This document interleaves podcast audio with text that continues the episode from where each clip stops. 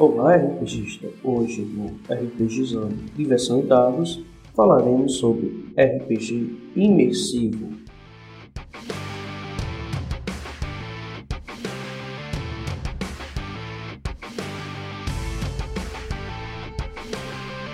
Você pode encontrar o RPGizando nas redes sociais, Facebook, Twitter e Instagram. Faça o RPGizando crescer compartilhando este episódio. Ajude a manter o RPGizando no ar com a contribuição de R$ 4,00 mensais ou assine o plano mensal de R$ 10,00, onde você poderá participar do nosso grupo do Telegram. É só usar o aplicativo PicPay e contribuir. Todos os links estão na descrição deste episódio.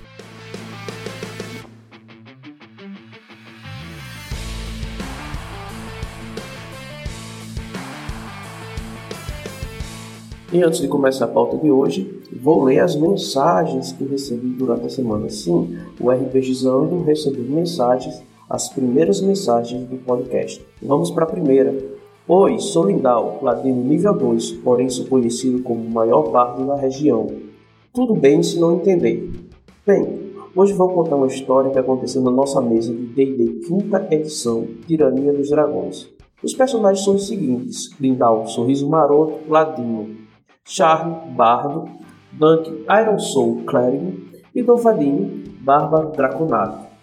E a situação era a seguinte: estávamos procurando esconderijo dos vilões e no meio do caminho encontramos uns inimigos. E eu, como sempre forte e eficaz, matei todos, inclusive o meio dragão porradeiro. Só não deixe o bárbaro ler isso. Eu matei, mas por ele ter, por ele estar em fúria e dar um golpe final no meio dragão, eu deixo ele pensar que foi ele.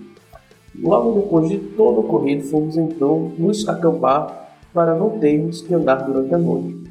Então, logo que Duvadinho dorme, Charlie tem a brilhante ideia de pregar uma peça no nosso draconato. Antes já não bastasse ser uma ideia horrível mexer com um draconato bárbaro de 2 metros de altura, pior foi minha decisão de ajudar ele com isso.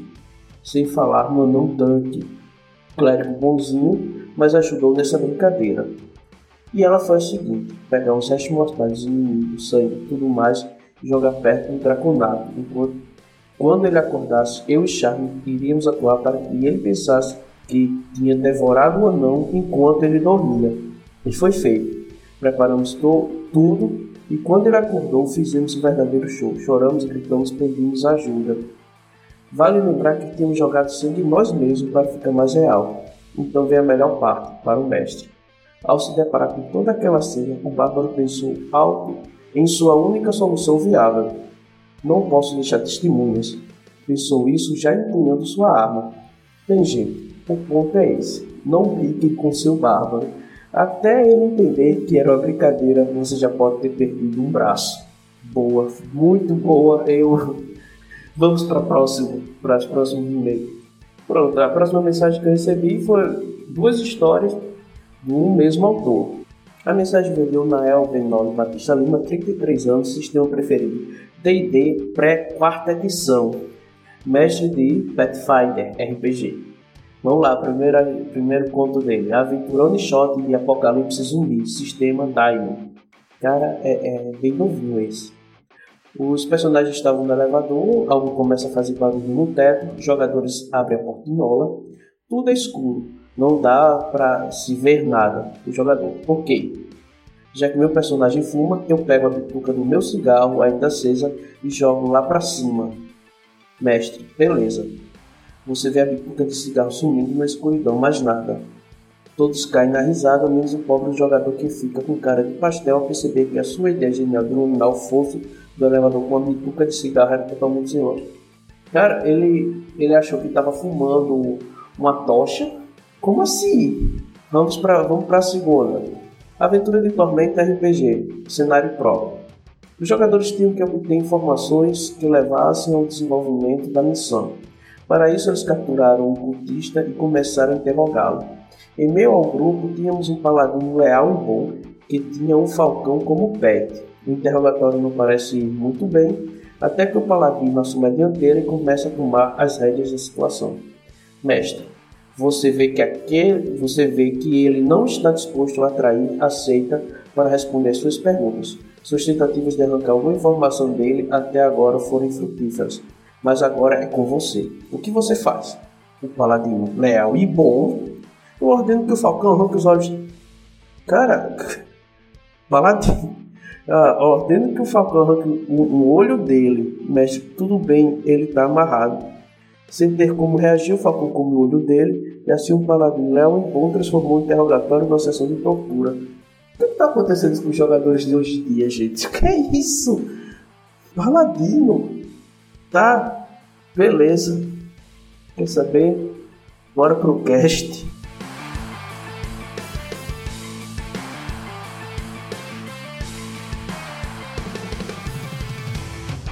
Então, gente, como eu disse, o RPG Zone é feito com o auxílio de vocês que escutam, conversam comigo e trocam ideia. E quando eu recebi essas, essas duas mensagens com essas três histórias, uma coisa que eu notei nos personagens, assim, na, na primeira história, onde fizeram uma brincadeira com o Draconato de 2 metros de altura, que é entre nós, e foi uma brincadeira lá muito inteligente. Fiz fingir que ele tinha devorado o colega enquanto dormia. A gente vê ali uma interpretação muito grande da turma, porque, assim, creio eu que o, o jogador em si sabia que ele não tinha devorado o colega, mas ele entrou na.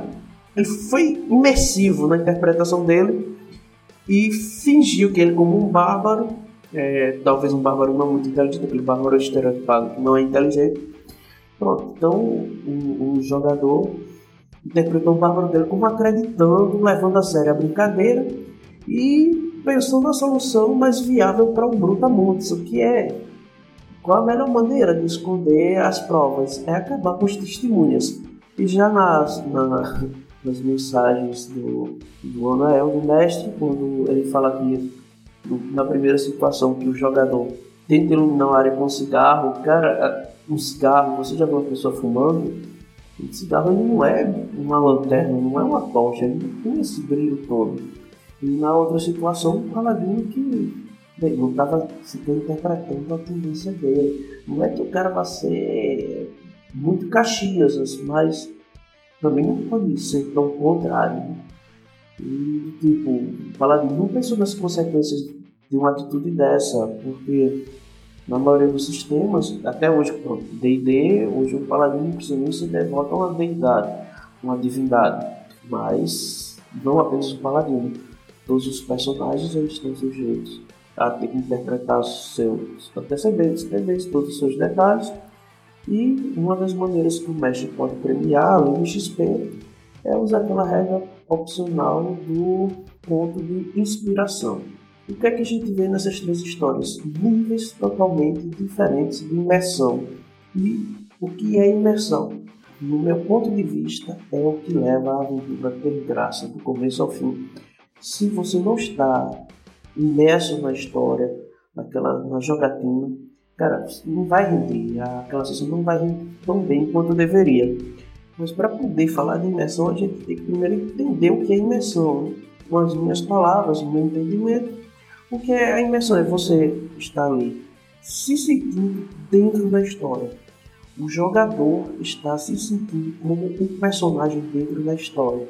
É, não é só você entender o que está acontecendo com o seu personagem ao redor do seu personagem, mas você sentir, é, experimentar os sentimentos, ter uma certa empatia com o que está acontecendo com o seu personagem. E muitos são jogadores que não estão tão preocupados com a imersão.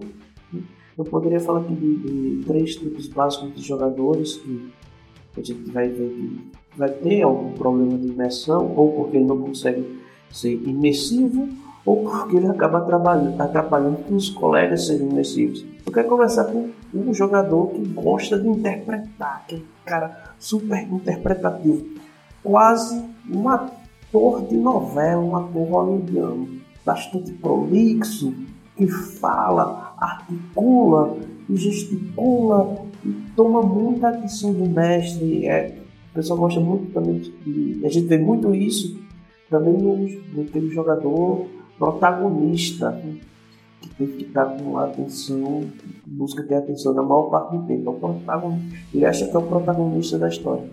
Então fala demais, articula demais, gesticula demais e tenta escapar da maior quantidade de pessoas de, de, de testes e tenta levar praticamente o, o mestre na conversa. Ele tem um, um problema, ele, ele, ele, em si ele não tem um problema de interpretação, mas ele causa um problema de interpretação. Porque quando ele toma muita atenção da mesa para ele, os, os outros jogadores acabam ficando na sombra dele, um pouquinho mais apagado.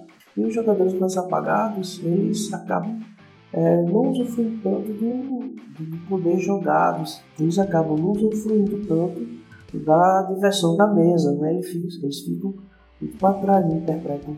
Então nós temos aí o problema não é do jogador em si ser imersivo, mas ele acaba causando um problema para os colegas né? Não conseguem ser tão imersivos quanto eles, eles acabam sendo é, ficando na sombra desse jogador protagonista e acaba não aproveitando tão bem a mesa quanto poderia aproveitar. Isso daí a gente já vê o segundo tipo de jogador que vai ter problema com, com o ensino, esse que é o tímido. Né? O jogador tímido ele acaba ficando só na sombra do, do jogador protagonista e acaba não realmente participando da, da mesa de RPG. Ele fica basicamente ou dados e fazendo testes à medida que o mestre vai pedindo. Sua interação acaba sendo mínima com NPCs, com o resto do mundo. Ele basicamente é uma medida, o espectador, ele está vendo as coisas acontecerem, desenrolarem, e ele não, não é um personagem ativo, ele é um personagem simplesmente reativo. Se alguma coisa acontece com ele, ele tem uma reação a mínima possível e pronto. E o terceiro tipo de personagem que vai ter problema com imersão é aquele jogador que se preocupa muito com as regras, seja para que o jogo tenha aquela mecânica perfeita do livro, siga todas as regras, seja totalmente lógico, advogado de regra, né? Ou ele, ele segue muito a questão da mecânica do jogo. O jogador super mecânico, a interpretação dele é muito mecânica ele não se preocupa tanto em interpretar o personagem em si. Ele não, ele não faz as falas do personagem, ele simplesmente diz que o personagem dele falou algo. Ele não chega assim, não. O meu personagem cumprimenta o rei com educação. É um exemplo. Em vez de ele chegar assim, dizer, meu personagem vai falar do seguinte modo: Vossa Realeza, estou aqui. Tá lá, beleza, você entendeu, né? Então ele não é, ele, não interpreta o seu personagem, ele simplesmente fala o que o personagem quer falar e está mais preocupado em calcular a melhor maneira possível de ter um personagem com grandes rendimentos. Ele quer saber disso, do, do combate, um personagem não apenas para combate, o cobeiro não, não confunda o cobeiro com o combater.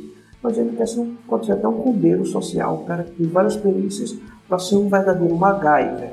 Então esses aí são os três principais tipos de jogadores que eu vejo que tem mais problemas com imersão.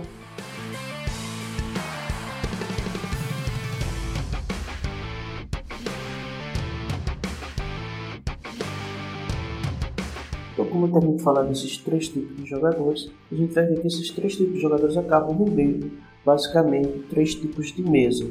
O tímido, ele na verdade, eu acho que ele não vai ele, ele vai qualquer mesa, sabe? Ele vai, ele não vai entender nada, ele vai ficar muito na dele, então qualquer mesa para ele é mesa, não vai fazer muita diferença.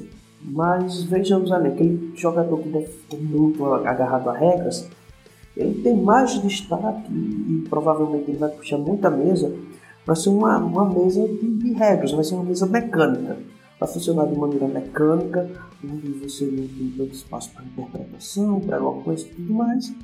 E vai simplesmente apelar mais para a questão de vamos olhar as regras, vamos fazer combos, vamos preocupar aqui como é que a gente vai evoluir um personagem, como é que eu vou fazer ele render mais, seja em combate, seja em interação. porque em RPGs também políticos, você vai encontrar jogadores que visam tudo de uma maneira também muito mecânica. Nessas mesas, os jogadores que têm esse apelo mecânico, esse apelo por regras, se for uma mesa que ele vê que o mestre valoriza muito o hack slash, ele vai apelar para fazer um personagem extremamente combatente. Agora, se for em jogos onde você não tem muito disso, tipo Call of Cthulhu ou o Vampiro à Máscara, onde você tem uma questão, um você tem uma questão muito investigativa, outro você tem uma questão muito política, ele vai focar em fazer seu personagem de modo que seus, suas rolagens de dados rendam bem nesses aspectos, nas perícias e tudo mais. Porém, ele não deixa de ser um cara totalmente mecânico na hora de agir. Né? Ele vai, vai pedir assim, não, então como é que você vai tentar convencer o cara, vai fazer uma rolagem de é, persuasão? Como é, como é que o seu personagem vai agir? Não, ele vai falar é, o que o cara quer ouvir, aí só rola o dado e diz, pronto, ah, e seu personagem falou, o que ele falou convenceu o cara. Em vez do jogador chegar e dizer, olha, ele vai falar de tal modo e interpretar, sabe? Fazer um RPG um verdadeiro teatro de mesmo, interpretar e falar como o personagem. Não, ele não está preocupado com isso. Ele está preocupado simplesmente que a rolagem de dado dele seja sucesso. Já por outro lado, nós temos um jogador, os jogadores que gostam muito de, de realmente se ter atores e protagonistas, eles dão bem muito nas mesas interpretativas e puxam muito para o lado interpretativo. Um dos grandes perigos dessas mesas interpretativas é você deixar a, mecânica do jogo de lado para hipervalorizar a interpretação e o, o, que acaba com personagens principalmente distintos ou aqueles jogadores que buscaram otimizar seus personagens da melhor maneira possível também ficam totalmente apagados porque o mestre não vai se preocupar tanto com a rolagem de dados por causa do apelo do jogador ator, protagonista. E essas mesas têm de ser mais políticas, investigativas e ah, mínimo possível de combate, às vezes porque o próprio sistema é muito mortal, onde qualquer ferimento você acaba perdendo o personagem, ao contrário de mesas de fantasia medieval, onde o cara pode ser mastigado por um dragão e escapar. Mas bem, então vejamos. Um dos problemas deles é que você tem pouca rolagem de dado. Então, se o, o jogador consegue convencer o mestre que o, o, seu personagem faz aquilo, então o que menos importa é a perícia. Eu não estou falando de sistemas onde realmente a regra do sistema diz que o jogador tem que convencer o mestre que é capaz de fazer aquilo. Não. Eu estou falando de sistemas onde você tem regras que dizem que quando o personagem está tentando fazer algo, ele tem que fazer o teste da perícia. Não necessariamente também quer dizer que, ah, porque o sistema tem isso, então o jogador sempre que tentar, tem que rolar os dados, tem que chegar a fazer o teste, tem que sempre depender da sorte. O mestre pode sim, em um momento ou outro, é, valorizar a interpretação do personagem e para não perder a dinâmica e a diversão da mesa, da mesa, não é só daquele jogador mas da mesa como um todo, ele dizer, não, beleza, seu personagem conseguiu fazer isso que você está tentando executar. Mas o problema da mesa, quando ela vai muito para essa área teatral, muito interpretativa, o perigo que faz é o mestre hipervalorizar isso e acabar com as rolagens de dados. Então você pode muito facilmente um jogador que tem o seu atributo ligado a, a carisma, presença, seja lá qual for, de acordo com o sistema, que tem uma lábia baixa, ele não tem o poder de convencer através da fala, o personagem não tem esse poder, mas o jogador tem essa habilidade. O jogador nasceu com presença 20, carisma 20, todas as experiências sociais no máximo. Ele acaba fazendo com que o personagem dele, que é antissocial, ser social como um jogador. E você acaba confundindo as coisas aí, onde o jogador passou no teste, mas o personagem não passou. Mas o mestre não considera isso.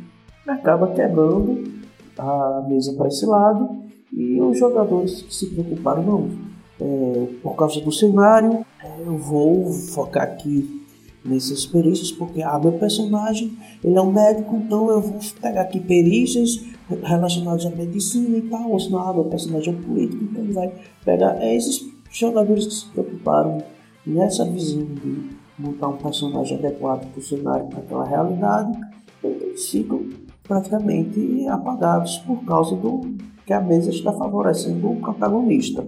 Então, qual seria o ideal para a gente ter uma mesa imersiva? É aquela mesa onde o mestre busca equilibrar esses dois lados, seja aquela mesa muito fixa nas regras e, mecânica, equilibrar com aquele lado mais é, interpretativo, mais, é, como poderia dizer, que puxa mais para o lado da atuação em si. Né? Então, uma mesa imersiva ela tem que estar considerando esses dois lados. Não é que só isso vai resolver o problema de imersão da sua mesa, mas é importante que você comece por aí, balanceando o lado das regras, o lado mecânico, com o lado da atuação, da interpretação.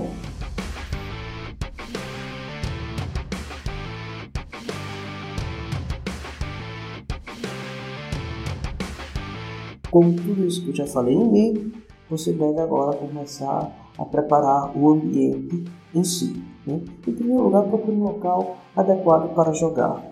Eu, particularmente, não gosto de jogar em locais abertos, onde tem movimento de pessoas. Né? Que pode ser, ah, vou jogar em um local aberto é ruim. Não, talvez se você estiver jogando num sítio, num local onde o importante é que não tenha movimentos de pessoas que possam distrair os jogadores. Né? E se você tem um local aberto assim, se for jogar, vou jogar em casa, cara, então busca jogar no, numa sala, no quarto, num local onde não vai ter muito movimento e tenta deixar aquele ambiente adequado para jogar. Agora, cuidado que eu vou falar uma coisa aqui muito interessante, que acho que todo mundo já viu uma história parecida. É, como o colega me falou, numa situação onde foram jogar lobisomem no Apocalipse, acho que foi lobisomem. Mundo das Trevas, um desses RPGs do Mundo das Trevas. E bem, é, os jogadores eram adolescentes e apagaram as luzes, acenderam umas velas e foram jogar nesse clima tenebroso. O, o pai do, dos jogadores chegou em casa, viu a cena, não fez nada, ficou calado, simplesmente esperou tudo acabar. Depois que todo mundo foi embora, é, ele pegou o livro do, do filho e jogou no lixo. É porque realmente se coloca no lugar do pai, né? Chega na, chegar em casa e ver uma situação dessa, parece que o filho, sei lá, tá, tá tentando invocar uma coisa maligna. Mas, pois bem, né? Então, mas vamos voltar ao assunto. Tente deixar um ambiente adequado para jogar, certo? Não precisa ser muita coisa, não. Simplesmente um ambiente onde você não vai, ser, não vai ter interrupções, sabe? Onde não vai ter gente é, atrapalhando, passando, entrando, saindo. Um local onde não vai ter pessoas interferindo na jogatina. Isso é passo básico para você jogar de maneira imersiva. A partir daí a gente agora vai entrar no, no game em si, né? Agora é a parte dos jogadores começarem, o mestre cobra dos jogadores a interpretação dos seus traços de personalidade. Eu não sei qual sistema que você joga, como é que ele trata essa questão de traços de personalidades, sabe? Se tem qualidades e defeitos, como é que isso é feito. Mas incentive os jogadores a darem traços de personalidade para os seus personagens. Se o personagem tem sotaque, de onde é que ele veio? Desse local, como é que o povo fala, como é que o povo age, quais são os costumes. Sabe? É esse tipo de coisa que uma pessoa real teria. Você começa a pedir que o seu jogador interprete isso. Né? E as qualidades e defeitos, assim, existem sistemas como o Old Dragon, por exemplo, ele não tem é, essa questão de você comprar qualidades e defeitos, mas se você tem atributos, você pode tirar a partir dos atributos qualidades e defeitos do tipo. Todo mundo olha a parte da qualidade do tipo. Cara, o meu personagem tem força 18, ele é grande, parrudo, o cara é uma muralha. Mas se o seu personagem tiver, por exemplo, força 6, o cara interpreta ele como um Marcus Keller, um cara magrinho, franzinho, nada, tamanhozinho, nada. Ah, meu personagem tem essa destreza lá, tem essa destreza baixa, com, já com penalidades, gerando penalidades. Todo Dragon, Pathfinder, o D&D. Então como seria isso, sabe? O personagem é desastrado. Ah, constituição negativa, um, sei lá, um personagem é fácil, né? Ah, a inteligência é baixa, e é um cara que, se ele pensar, é o famoso burrinho. A sabedoria dele é baixa. Assim, tem alguns sistemas que associam a sabedoria à percepção. Então, ele é distraído, é desatento, ou ele não tem muita experiência de vida, ou simplesmente por tudo que ele passou ele não adquiriu essa experiência. e ainda dentro desses sistemas baseados no D20 há o carisma, né? Porque a gente sabe que o carisma do sistema D20 não é só o carisma, é muitas outras coisas, mas digamos que o cara de carisma baixo é o cara que ninguém presta atenção nele. Ah, meu personagem falava tanta besteira, tanta besteira, tanta besteira que ninguém dá atenção a ele. Até quando ele fala alguma coisa séria importante, eh, ninguém se importa com ele. Né? Então você conseguiu extrair defeitos em cima de números, números de atributos. E quando o jogador acaba trazendo isso para a sessão, com o jogo em si, você começa a, a, ver que eles começam a interagir de uma, maneira, de uma maneira melhor entre si e com os NPCs, as coisas ao redor, o mundo ao seu redor.